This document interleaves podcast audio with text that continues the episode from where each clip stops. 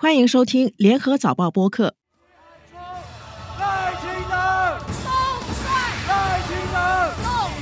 二零二四年台湾总统选举已经在一月十三日落幕，民进党籍的候选人赖清德以四成选票在三角战中胜出。不过，迎接赖清德的绝非坦途，民进党失去了立法院多数优势，他将是一个弱势总统，领导一个弱势政府，面对来自内外的压力。美国总统拜登在第一时间就直言，美国不支持台独。南太平洋岛国瑙鲁也在两天内宣布与台湾断交，改与中国大陆建交。中国大陆外交部对此表示赞赏和欢迎。瑙鲁作为主权独立国家，宣布承认一个中国原则，同台湾当局断绝所谓外交关系，愿同中国恢复外交关系。中方对瑙鲁政府决定表示赞赏和欢迎。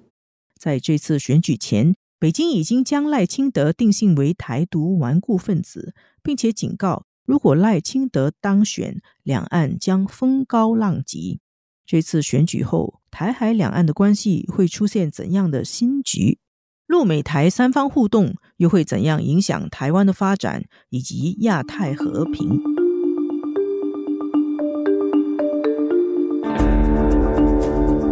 观天下，监测中国心跳。早报播客东谈西论，每周和你一起探讨国际热点话题。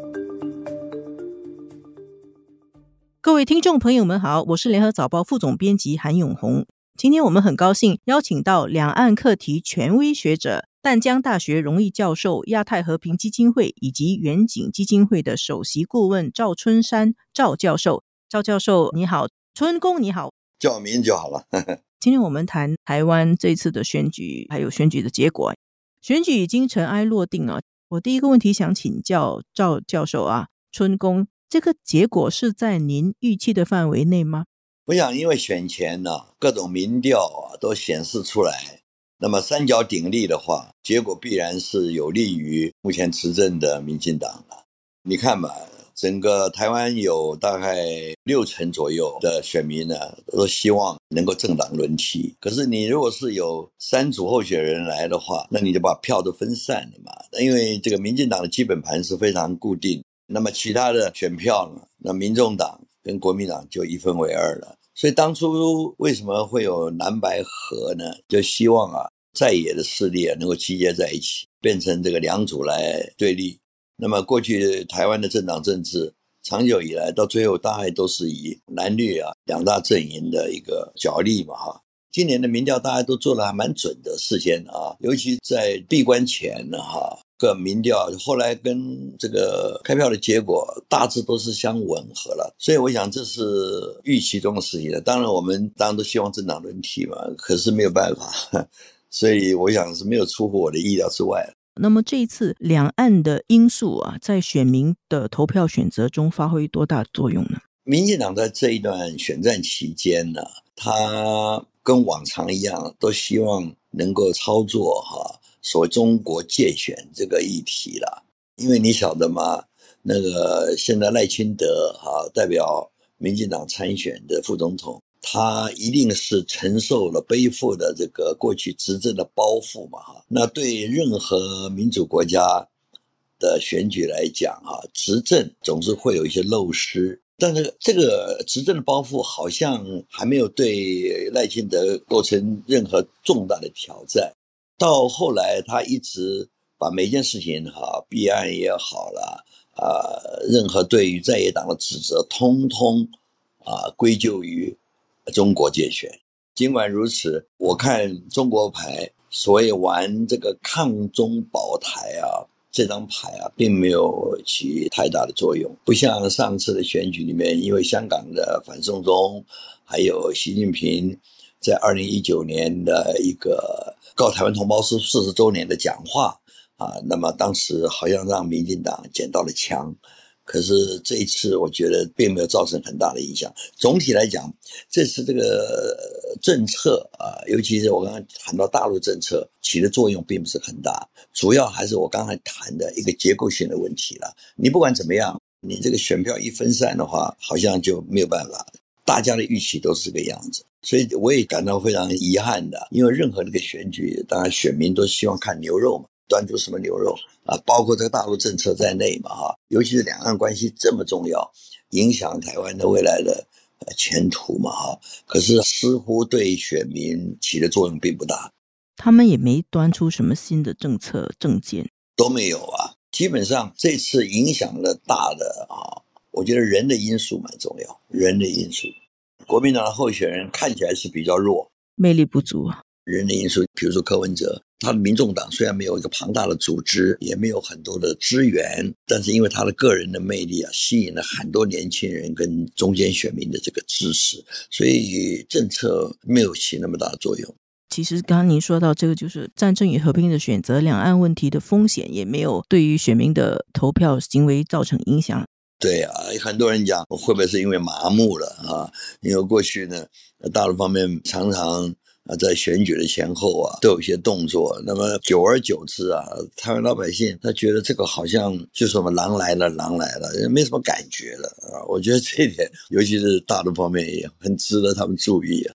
我觉得大陆也没有什么能力了来影响这次的选举了。比如说跟美国比较起来的话，因为美国尤其过去的八年呢，台美关系非常密切嘛，那么民共、民进党跟共产党之间关系没有来往嘛，所以你如果说对台湾选举的影响力，在我来看是美国要超过中国了。民进党一直在说中国借选，但是现在有一些台湾的声音说，其实美国在借选，而且美国今年借选的程度比以前还要更深，包括蓝白和破局 也有美国的影响在后面。你怎么看呢？对啊，你看呢，BBC 啊，他们就有个报道说嘛，美国方面认为这次你不管怎么样，哪个人当选哈。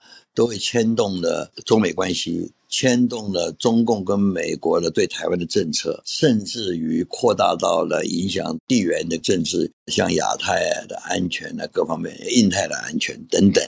所以美国方面当然非常非常重视这次选举。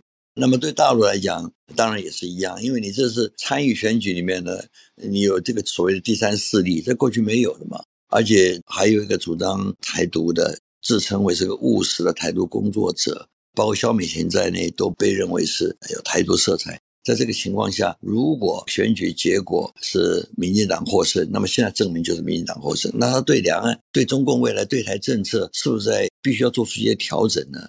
所以两方面都很重要。那美国重视的话，那当然中国也就重视，对不对？所以这是跟中美关系是有关的，特别是马上要那个美国总统大选，双方都有一点影响的，都有一些效应的。我们所谓的外溢效应哈，所以你说美国你是不是借选？那个借选有时候这个定义啊很难下。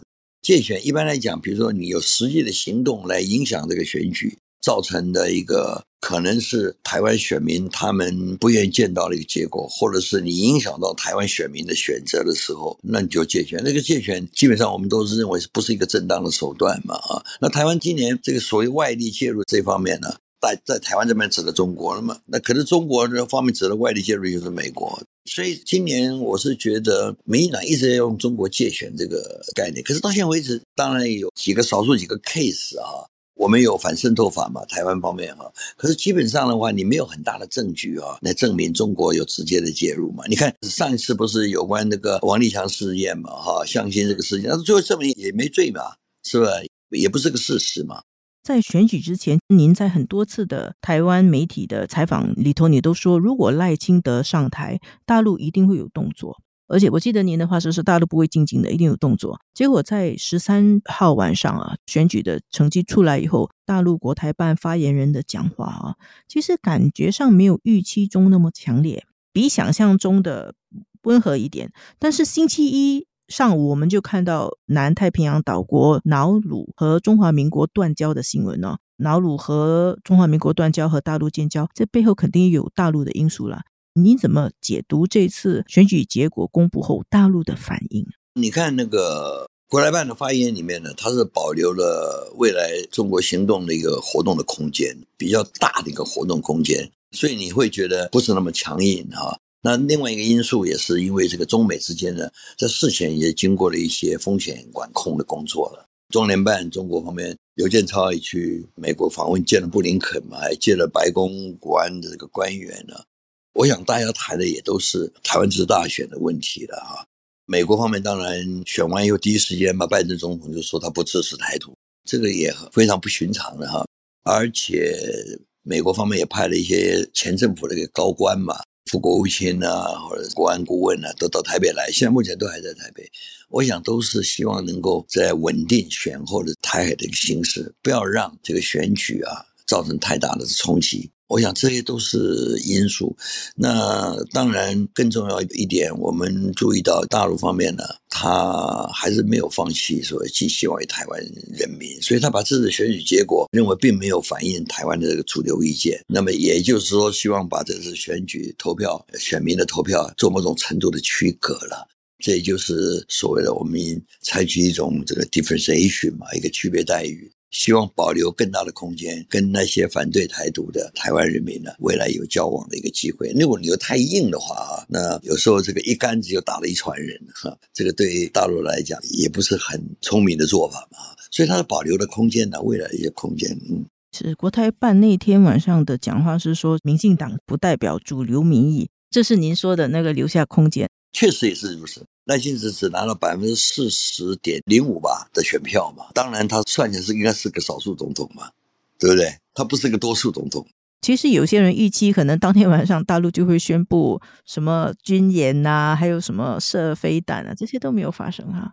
没有嘛，就是我刚刚讲的，中美只有危机控管，那么中共未来的这个政策哈，它也不是马上就以台湾的全民为底了，他还是对台湾人民还是有些期待。而且你注意到一点，好像十六号吧，那个《求是》杂志啊，预先刊出一篇这个习近平的一个讲话。这个习近平这个讲话当然是谈中共的统战，可是里面有关台湾这一段，他又提到了，就希望还是要跟广大的台湾的一些，比如说主张统一的政治人物也好，一般老百姓也好，他也希望跟他们能够加强联系。所以你可以看得出来，他是保留了一些空间的。那么选举之前，大家都束紧神经，准备一个很巨大的变化发生，好像高高拿起，轻轻放下吗？还是怎么说？呃，就是有惊无险。我觉得中共的行为啊，一些政策，他也不是说突如其来的。他事先一定也做过一些研判的。那我的了解，他们大陆上面对于赖清德的可能当选，实际上他也做好了一些心理准备了，所以不会变成一个很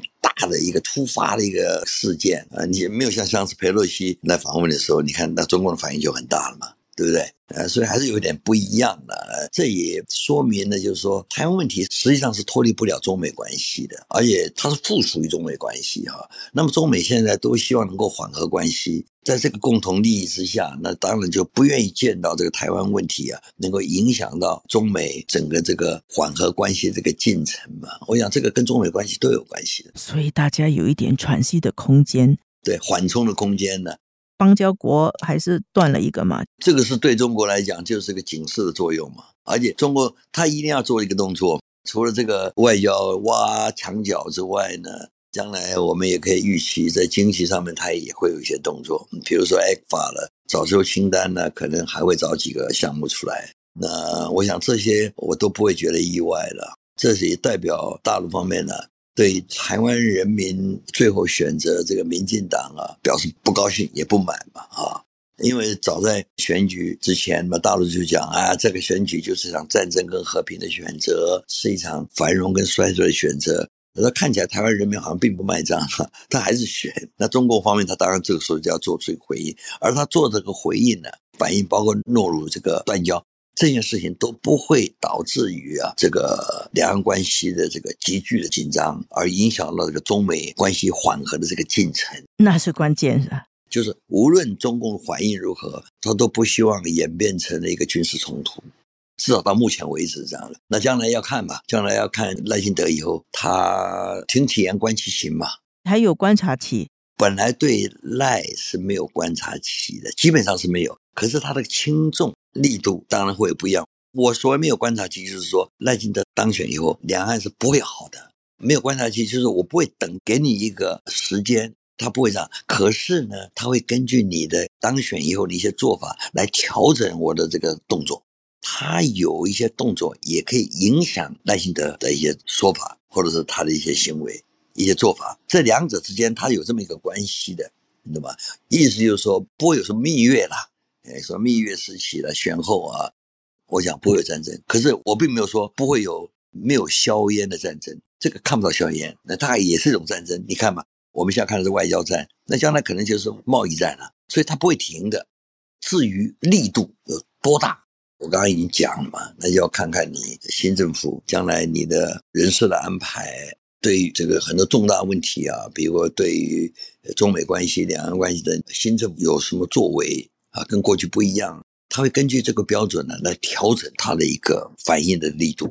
明白，春宫，您说这个很有道理。他要是一下子把那个筹码都用到尽，用光了，把对方逼到墙角，没有回头了，就没有得谈了嘛？还是要留一点空间，才可以掌控那个局势。是因为他还考虑到美国啊，中国今天对台湾的很多做法，其实第一个考虑是美国的反应。那你预计现在北京还会寄出什么呢？三月的时候推出一个新的立法，除了反分裂法，还有新的立法。现在大家在考量会不会有新的立法，不知道。其实好多人很多年前，因为中共未来他是要要促统嘛，会不会来制定一个统一法，我不知道。但这种说法已经很久了。但我个人认为，统一就统一，他还是不立定什么法嘛，对不对？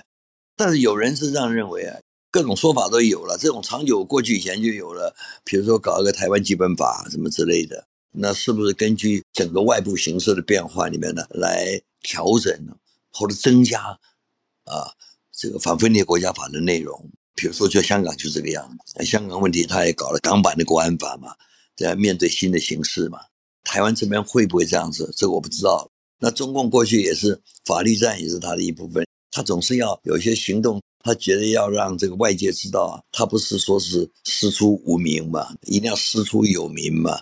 那么你过去只有那几个条款，反分裂国家法，他也许觉得现在并不适用了。比如举个例子来讲，你可以对有法理台独啊，你就马上采取强烈的行动。可是台湾今天如果他不用这个，不给你任何的这个借口，比如说他进一步的去中国化，比如说他在教育政策。尤其是在中华文化等等的这方面呢，他做了某种程度的这个修订，那你怎么应付，对不对？你过去反分裂国家法提出了几个条件，可是现在的民进党如果上台以后，也许他会改变他的一些某些这个策略。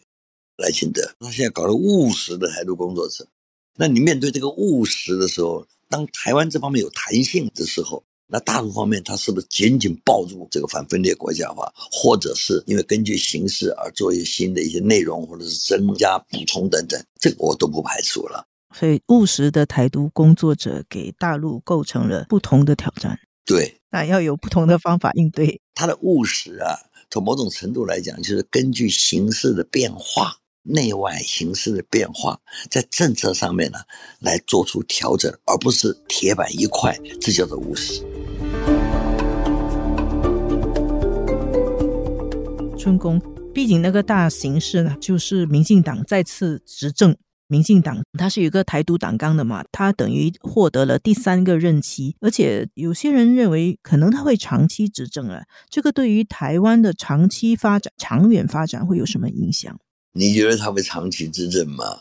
我不知道，看起来现在他是弱势总统，不太容易。这可能会做多一任，做到八年吗？有可能，但也可能是四年。我跟你讲哈，这个在台湾本来政党轮替是个常态，但这一次是打破了这个所谓轮替的这个魔咒，是台湾民主政治第一次啊没有轮替而能够持续下去，这是很少有的现象。可是你要晓得啊，你要看到未来哈，有很多的变数嘛哈。第一个变数，我讲是台湾内部的话，你第三势力下起来了啊，那么这次蓝白合是失败了，但是民进党也没选得很好，国会也没选得很好，跟过去蔡英文比，而且你可以看得出来，还是很多人呢希望下架民进党，所以在这个情况之下，他们一定要做一些务实。我所谓要务实，就这是环境，因为他自己表现的这是并不是很好嘛。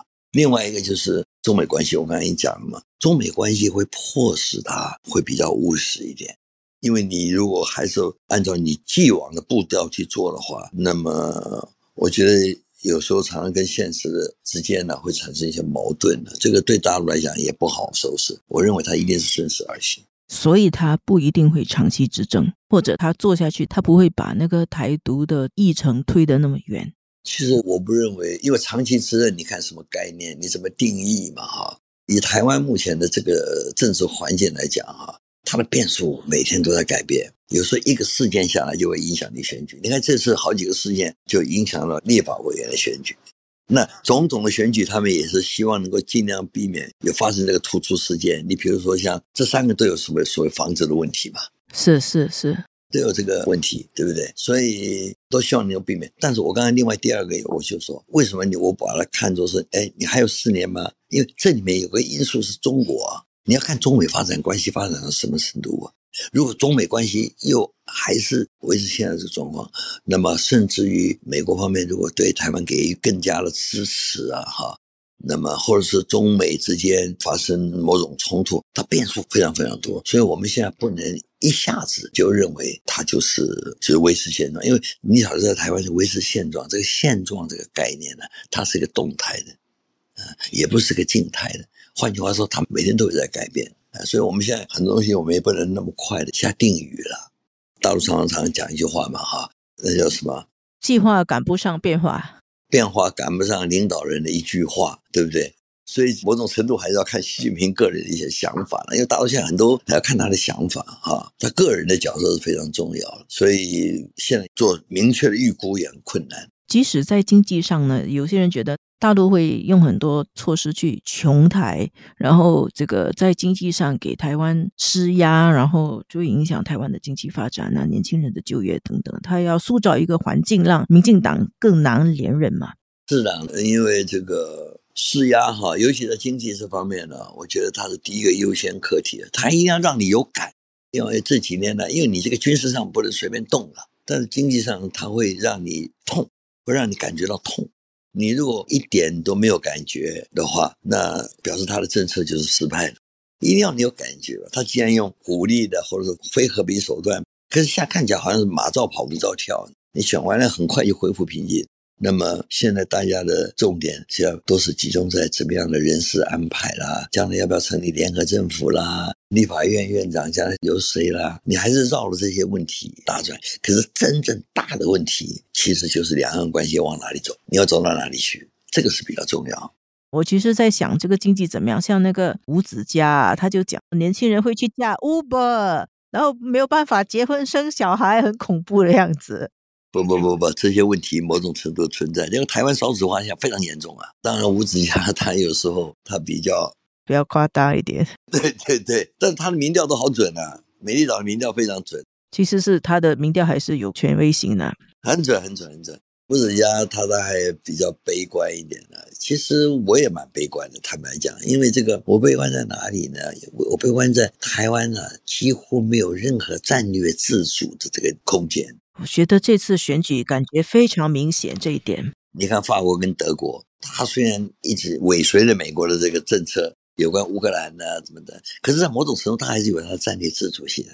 但民进党因为跟国民党之间没有来往，所以他把全部的希望寄托在美国的善意，寄托在美国的帮助，他没有什么都可以抓了嘛，对不对？因为你也不可能直接跟大陆来往嘛，是不是？所以这个情况呢，当然要靠美国嘛。所以我觉得台湾政府从来没有到现在这种程度要依赖美国的程度很少。即使过去在蒋介石时代也好，蒋经国时代，我们跟美国关系都很好嘛，也说自由世界的灯塔什么，对不对？呃，来说明台湾在地缘政治的这个重要性。过去这方面说法都很多，可是现在未来的情况，中美关系会往会往哪里走啊？也没有人敢想，因为你那个选完以后，川普搞不好就选胜了。那全是两回事儿啊！川普跟拜登都是反中，可是他们在战术上面还是不太一样。特朗普他比较单打独斗嘛，我也跟你干，有点像柯文哲一样，单打独斗一个。但是拜登他比较采取一个联盟的方式，拉盟友来抗中，来围堵中国。对他会把一些朋友拉起来一起来，这个是战术上就不一样。那这个当然要看环境的，要看今年的美国选后了。因为相对之下，美国今年大选是搞不好比台湾这个还重要。台湾地方毕竟小嘛，你很多东西都是先问一下自己嘛。你看大陆关系不好，那你跟美国关系不好，可是大陆现在又想跟美国关系好，那你台湾处境在哪里？你台湾站在哪一个位置上对不对？哎，你也谁都得罪不了，对不对？那现在的民进党政府他是跟美国一边倒嘛，所以他手上的筹码就不多了。真的，所以我才讲，将来一定都要。靠美国，这个免不了了。台湾想要某种程度的要战略自主，没有那个条件，所以你看看吧，这次三组候选人都亲美嘛，而不是只有民进党亲美啊。谢谢赵老师，非常感谢赵老师给我们这个是专家的独到的看法。谢谢主持人，谢谢各位听众。谢谢各位听众收听我们制作的《东谈西论》这一期的导播是吴婉君，助导王文义，剪辑李怡倩。《